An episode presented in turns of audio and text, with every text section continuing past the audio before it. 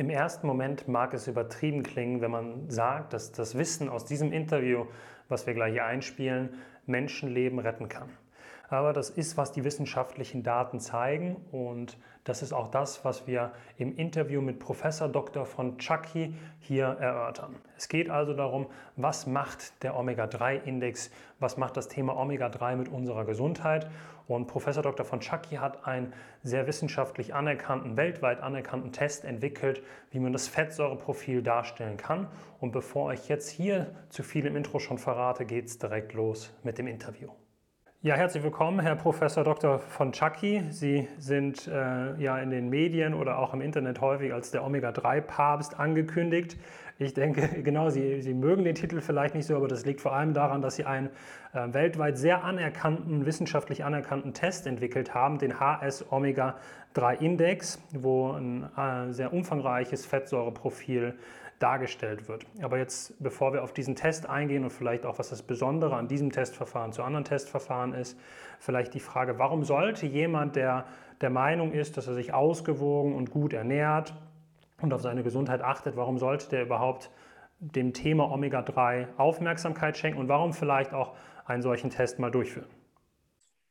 Äh, das eine Problem ist, dass niemand weiß, was eine ausgewogene Ernährung ist. Das andere Problem ist, dass wir in vielen Ländern dieser Welt, insbesondere in westlichen Ländern, auch in Deutschland selbstverständlich feststellen, dass äh, die große Mehrheit der Bevölkerung zu niedrige Omega-3-Werte hat. Und wenn ich von Omega-3-Werten spreche, spreche ich von Eicosapentaensäure und Docosahexaensäure, den beiden marinen Omega-3-Fettsäuren.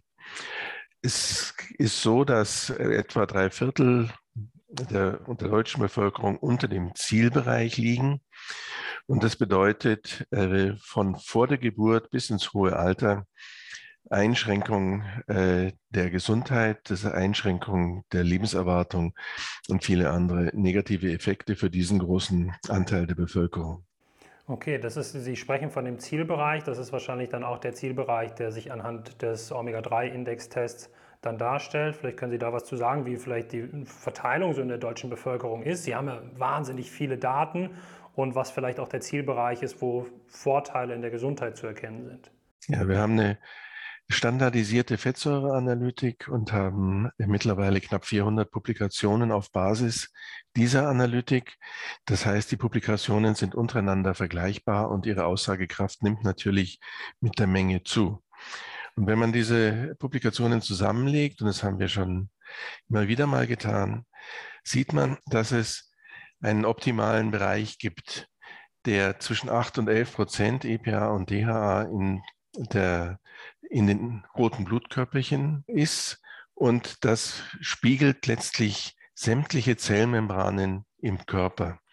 Das heißt, wenn ich die äh, Fettsäurezusammensetzung der roten Blutkörperchen bestimme, kann ich eine Aussage treffen, wie die Zellmembranen im gesamten Körper zusammengesetzt sind. Und wir haben gelernt, dadurch, dass wir eben so eine standardisierte Messung in der Hand haben, dass jede einzelne Zelle im Körper eine sehr genaue Vorstellung davon hat, wie die Fettsäuren in ihrer Membran sein sollen. Und das bedeutet, dass jede einzelne Zelle mit einer bestimmten Menge Omega-3-Fettsäuren in der Membran am besten funktioniert. Und im roten Blutkörperchen spiegelt sich das alles mit eben einem idealen Bereich für den Omega-3-Index zwischen 8 und 11 Prozent. Sehr gut. Und das, äh, wenn Sie sagen 400 Publikationen, dann ist es ja schon wahnsinnig viel. Und da merkt man ja auch schon die Gesamtheit dieses Thema, dass es Auswirkungen auf die Zellen hat und somit ja sehr viele positive Effekte auf viele verschiedene Bereiche. Sprich, egal ob das entzündliche Erkrankungen sind, ob das mit dem Herz-Kreislauf-System zu tun hat. Was sind so die, die größten Benefits, wenn man in diesem Zielbereich ist? Also welche Überthemen, würden Sie sagen, haben die größten Effekte? Also ich bin ja Kardiologe mhm. und Kardiologe sind relativ schlicht denkende Menschen, die sagen, es ist immer ganz gut, wenn man am Leben ist.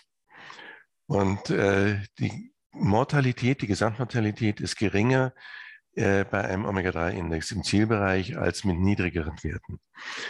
Und am Leben zu sein heißt dann, das schafft die Voraussetzung dafür, krank zu sein. Ja, das schafft die Voraussetzung, dass man einen Herzinfarkt erleiden kann, dass man einen äh, Schlaganfall erleiden kann, also biografieverändernde Erkrankungen. Das ist für mich die nächstwichtige Ebene.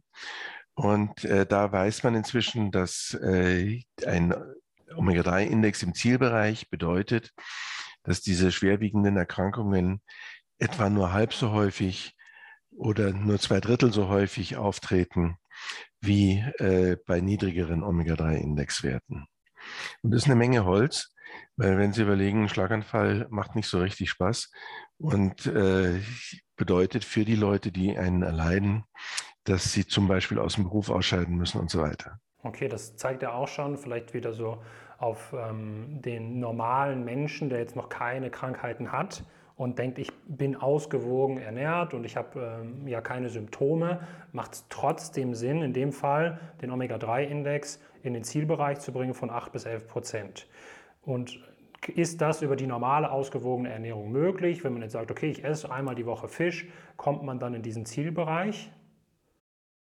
Es ist so gut wie unmöglich, denn wenn Sie sagen einmal in der Woche Fisch, dann ist es bei uns in Deutschland hauptsächlich ein weißer Fisch, also ein Kabeljau oder sowas ähnliches. Und der enthält kaum EPA und DHA. Wenn wir von Fisch, anderem Fisch sprechen, dann denken wir als nächstes an den Lachs. Der kommt in der Regel aus der Zucht. Und äh, der Gehalt des Lachses an EPA und DHA hat über die Jahre stark abgenommen. Das liegt daran, dass EPA und DHA inzwischen sehr teuer geworden sind und von den Fischzüchtern nicht mehr oder kaum mehr dazu verwendet werden, um den Lachs zu füttern.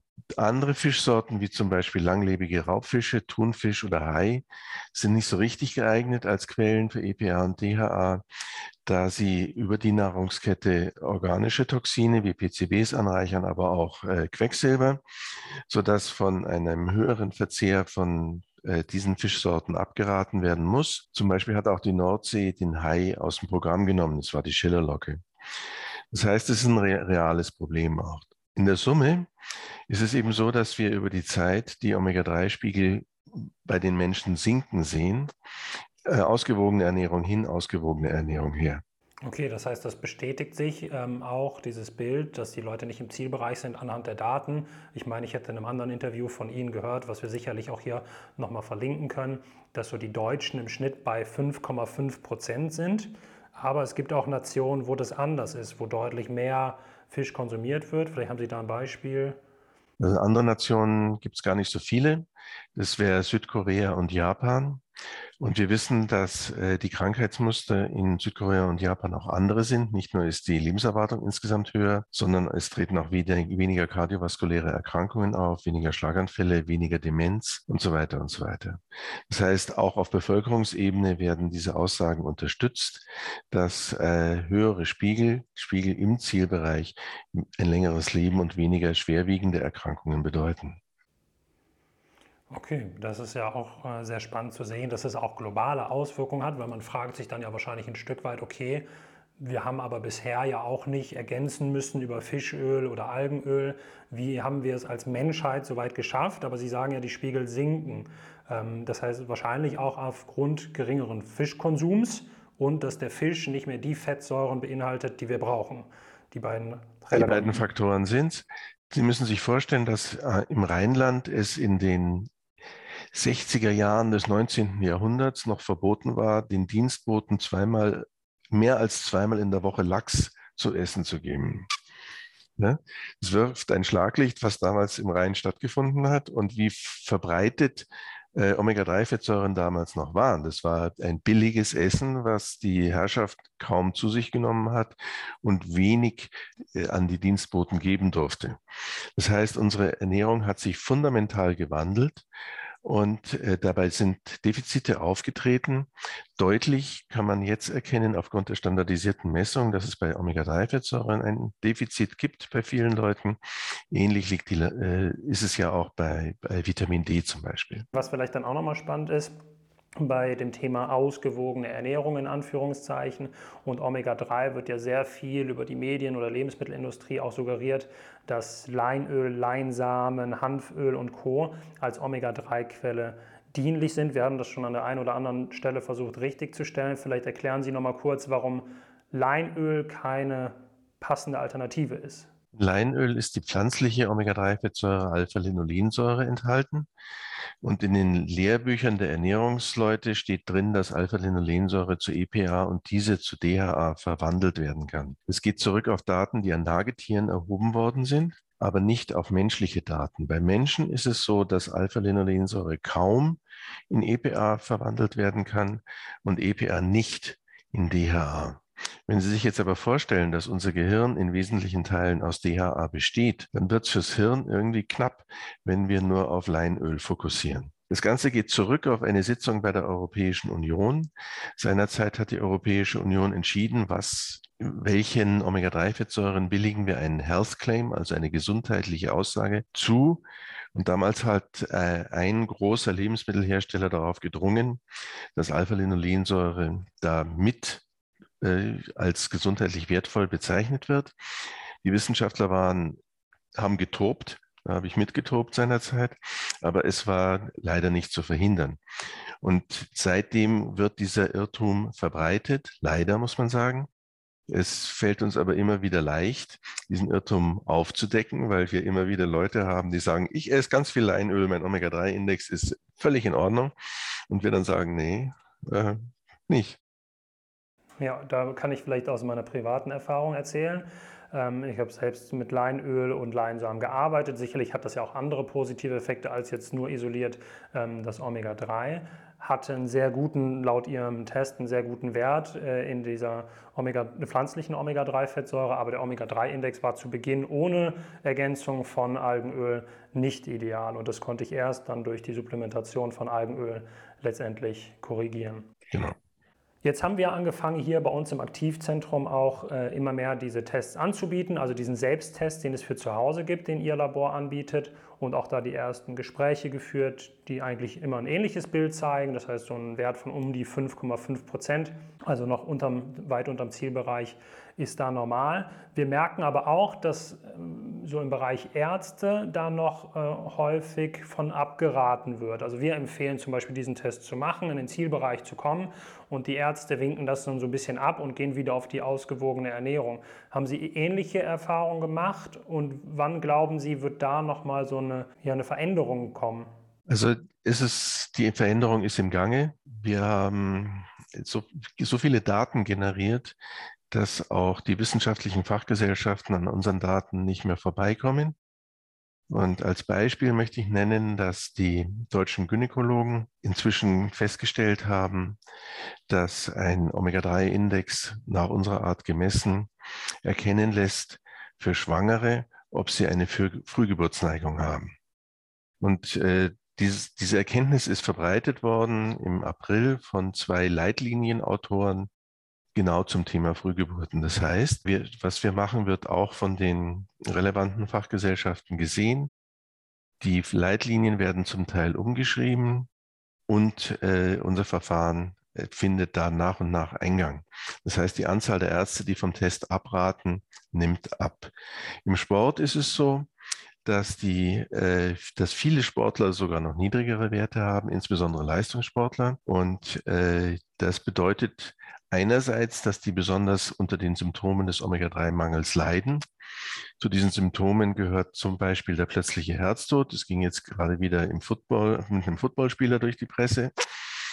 Aber äh, es ist auch immer wieder mal bei einem Fußballspieler zu sehen. Und der plötzliche Herztod ist ein äh, Phänomen niedriger Spiegel von EPA und DHA. Das ist einfach bekannt. Äh, dazu kommt, dass äh, zum Beispiel weniger Muskelkater auftritt mit höheren Spiegeln, dass kognitive Leistungen größer sind. Und unterm Strich bedeutet es dann, dass zum Beispiel die Verletzungshäufigkeit von Sportlern mit einem höheren Omega-3-Index geringer ist als die Verletzungshäufigkeit von Sportlern mit einem niedrigeren Omega-3-Index. Und das ist etwas, was von den Sportärzten durchaus bemerkt wird und äh, bei bestimmten Fußballvereinen, ich darf jetzt keine Namen nennen, bereits eingesetzt wird. Und mir ist bereits mitgeteilt worden, dass ein bestimmtes Ziel eines Fußballvereines nur erreicht werden konnte, weil die Verletzungshäufigkeit so niedrig war, aufgrund der Tatsache, dass der Verein seine Spieler dazu gezwungen hat, den Omega-3-Index im Zielbereich zu haben. Also das, ich will sagen, die Ärzte kommen bei. Ich bin ja selber Arzt, ich weiß ja, welche äh, Beweislage ich akzeptiere. Ich habe selber an Leitlinien mitgeschrieben über viele Jahre und äh, wir erfüllen nach und nach eben die Kriterien dieser Leitlinien und äh, kommen, erscheinen dort in Zukunft deutlich mehr. Super. Da sieht man ja anhand der Symptome und auch des, des Nutzen, den das hat, wie wichtig dieses Thema ist. Deswegen auch ein Grund, warum ich dieses Interview heute führen wollte und vielleicht auch nochmal Danke an Sie, weil Sie führen viele Interviews zu dem Thema. Sie machen viele wirklich äh, Aufklärungsarbeit im Internet. Äh, die werden wir sicherlich hier nochmal verlinken von den Kollegen und Kolleginnen, damit einfach dieses Thema auch in der Bevölkerung ankommt, wenn es wissenschaftlich auch jetzt einfach schon belegt ist. Und wissenschaftlich ist vielleicht hier auch noch das Stichwort, weil das Messverfahren, was Sie ja machen, das hatten Sie schon so zwischen den Zeilen angedeutet, hat eine Besonderheit, da es über die Zellmembran gemessen wird. Weil ich hatte gestern eine Beratung und da war die Frage, okay, aber ist das nicht eine, eine Momentaufnahme von, wie habe ich gestern gegessen? Vielleicht können Sie dazu noch was sagen. Genau, das ist ein ganz wesentlicher Grund, warum wir in der Membran angefangen haben zu messen. Wir haben gesagt, wir wollen keine Momentaufnahme, wir wollen nicht den Blutzucker messen, sondern wir wollen Hämoglobin A1C messen. Wir wollen einen Langzeitparameter. Wir wollen dadurch bedingt ein gutes Verhältnis vom Signal zu Rauschen was äh, die wissenschaftliche Erkenntnis erleichtert und vor allem die Anwendbarkeit im Alltag deutlich besser macht. Weil wenn Sie äh, ein hohes Rauschen haben oder anders gesagt, wenn Sie den Blutzucker messen, ist er mal hoch, mal niedrig, da kommen Sie schlechter zu einer belastbaren Aussage, als wenn Sie einen Langzeitparameter messen. Super, genau. Das haben Sie ja mit dem Messverfahren geschafft. Deswegen macht es auch keinen Sinn, eine Woche lang mit Algenöl oder so ähm, zu ergänzen und dann direkt wieder zu messen, weil es braucht natürlich, bis es in der Zellmembran dementsprechend genau. noch ankommt. Vielleicht auch nochmal Ihre Empfehlung, also wenn jemand einen Wert von 5,5 Prozent hat und möchte in den Zielbereich kommen, wie geht man da am schlausten vor? Jetzt wird es kompliziert, weil die Aufnahme Omega-3-Fettsäuren von Person zu Person sehr unterschiedlich ist. Wir haben Faktor 13 gesehen. Und äh, das heißt eigentlich nichts anderes, als dass man irgendwie anfangen muss. Und ich sage dann immer, ja, ein, zwei Gramm bei 5,5 eher zwei Gramm am Tag. Das bitte zur Hauptmahlzeit, weil um Fett zu verdauen, brauche ich eine funktionierende Fettverdauung. Die funktioniert nicht mit dem nüchternen Magen, die funktioniert auch nicht mit äh, zwei Brötchen, sondern die funktioniert bei der Hauptmahlzeit. Wir brauchen Gallenfluss, wir brauchen die Enzyme der Bauchspeicheldrüse. Und das wird alles erst aktiv, wenn es auch was zu arbeiten gibt im Verdauungstrakt. Das heißt, zur Hauptmahlzeit ein hier zwei Gramm und dann bitte nach drei, vier Monaten nochmal kontrollieren. Dann ist ein neues Gleichgewicht und dann die, die Dosis individuell adjustieren. Okay, genauso empfehlen wir es auch. Ähm, also erstmal testen, dann äh, mit einer Supplementation von 2 Gramm Omega-3 anfangen, täglich zur fettreichen Mahlzeit und dann halt nach frühestens drei Monaten nochmal in den Test gehen. Genau. Vielleicht, vielleicht ganz kurz noch, ob das ähm, ein besonderes Thema auch ist bei Kindern. Also äh, Kinder ernähren sich ja häufig äh, nicht ausgewogen, da weiß man es auch, da gibt man es auch zu. Ähm, ist es auch ein Thema, was für, für Kinder relevant ist und sollte man auch da schon mit einer Nahrungsergänzung arbeiten? In meinen Augen ja. Es ist ja so, dass äh, schon in der Plazenta Proteine sitzen, die äh, das werdende Kind auf einen Omega-3-Index im Zielbereich einstellen. Das heißt, die Natur will es so. Die Natur baut nicht ein Protein, wenn sie das nicht will. Und äh, wenn die Mutter genügend Omega-3-Fettsäuren, also EPA und DHA zur Verfügung stellen kann, dann ist zum Beispiel die Sterblichkeit der Kinder bei der Geburt geringer, da sind die Geburtskomplikationen geringer und so weiter und so weiter.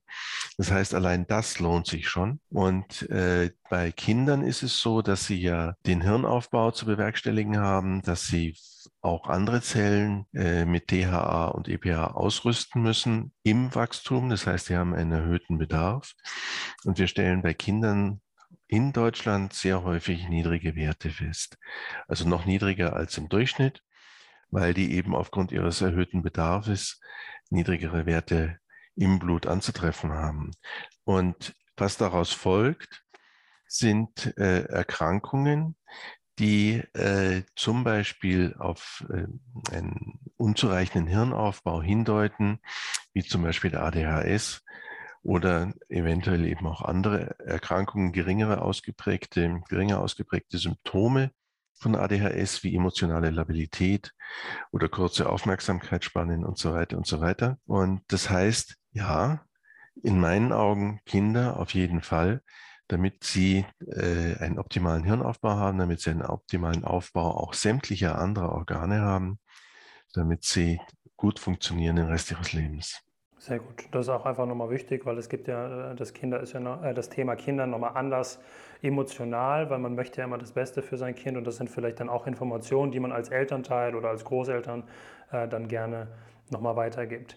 Vielleicht haben Sie jetzt ganz zum Abschluss noch als letzte Frage, weil manchmal ist es schwierig, ja das zu greifen. Man hört zum Beispiel 90 Prozent äh, weniger plötzlicher Herztod. Also es ist immer viel mit Statistiken verbunden. Haben Sie eine ein Fallbeispiel, wo Sie sagen, da haben wir wirklich einen wahnsinnig niedrigen Spiegel feststellen können bei irgendeiner Entzündungskrankheit bei einer Person.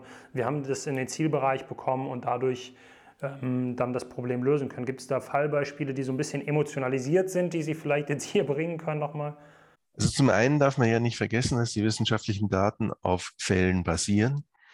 Und das heißt, wenn ich eine wissenschaftliche Studie oder eine Publikation lese, stecken da drin ja hunderte Einzelschicksale. Und äh, man nimmt eben so viele Studienteilnehmer, um nicht durch den besonderen Fall irritiert zu werden, sondern um die, äh, den Mittelwert, äh, die harte Aussage machen zu können. Also ein, ein Fallbeispiel ist immer ein bisschen schwierig, aber ein typisches Fallbeispiel ist eine mir sehr nahestehende Person, die äh, sagt, hm, meine Knie, die sind irgendwie nicht so gut, hat ihr Knie ins MR getragen und dann sagte der äh, Radiologieprofessor, hm, neues Knie. Und dann hat sie ihren Omega-3-Index äh, etwas über den Zielbereich oder den hohen Zielbereich, muss ich sagen, gehoben und kann seitdem wieder völlig normal ins Fitness gehen. Das heißt, äh, das funktioniert auch auf der, äh, bei der einzelnen Person und die zugehörige Publikation ist im vergangenen August erschienen. Manchmal geht es eben auch so rum, dass äh, man die Einzelfälle beobachtet, es klappt und dann anschließend erst kommt die Publikation. Aber es ist so. Ja, und das haben Sie sehr schön auf den Punkt gebracht, auch dass ja hinter all den Daten menschliche Schicksale und Familien stecken und wenn man da was tun kann, und es ist ja nun mal relativ einfach, so einen Test zu machen, das vielleicht äh, jetzt auch zum Schluss nochmal als Appell an alle, die das sehen oder hören, äh, einfach mal den Test zu machen, diesen HS Omega-3-Index-Test vom Labor Omega Matrix, weil genau da in der Zellmembran gemessen wird. Ich habe keine Frage mehr an Sie und bedanke mich schon mal, aber ich gebe gerne das Schlusswort heute nochmal an Sie. Na, vielen Dank. Ich danke sehr für die Gelegenheit. Wir haben so viele wissenschaftliche Daten, so eindeutige wissenschaftliche Daten, dass wir zu der Meinung gekommen sind, es ist wichtig, diese Daten nach draußen zu tragen, weil äh, ich denke mal, wir haben da wirklich was zu sagen und ich danke Ihnen sehr für die Plattform, etwas sagen zu können.